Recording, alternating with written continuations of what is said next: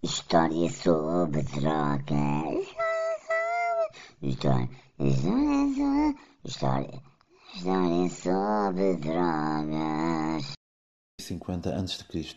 Narmer unifica os reinos do Alto e Baixo Egito, que estavam divididos há longos anos, sobre a inevitável questão de Ananás na Pisa, ação de mestre ou pecado capital apenas chanado com morte longa e agressiva. Era um povo politeísta, ou seja, tinham vários deuses, amigos imaginários, devido ao enorme calor de deserto e das águas maradas do rio Nilo, que necessitavam dos mesmos para não se sentirem sozinhos.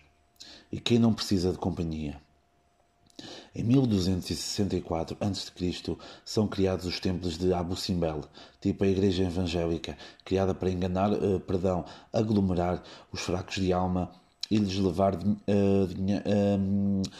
parceri, parcerias, para melhorar a imagem para com o grande público.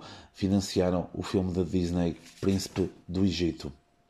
A película foi um sucesso e assim ganharam os fundos necessários para construir as pirâmides de Gizé, que não são túmulos, como os ignorantes dizem, mas sim parques de diversões, onde há de comer, beber, divertimentos para todos e um labirinto tenebroso cheio de múmias amaldiçoadas, mas com área. A educação é fundamental. O país floresceu ainda mais com a eleição de Cleópatra como Miss Mundo e atualmente é um cemitério de treinadores portugueses de futebol que vão para lá com o intuito de encher o seu real bolso. E foi assim que aconteceu. História sobre drogas.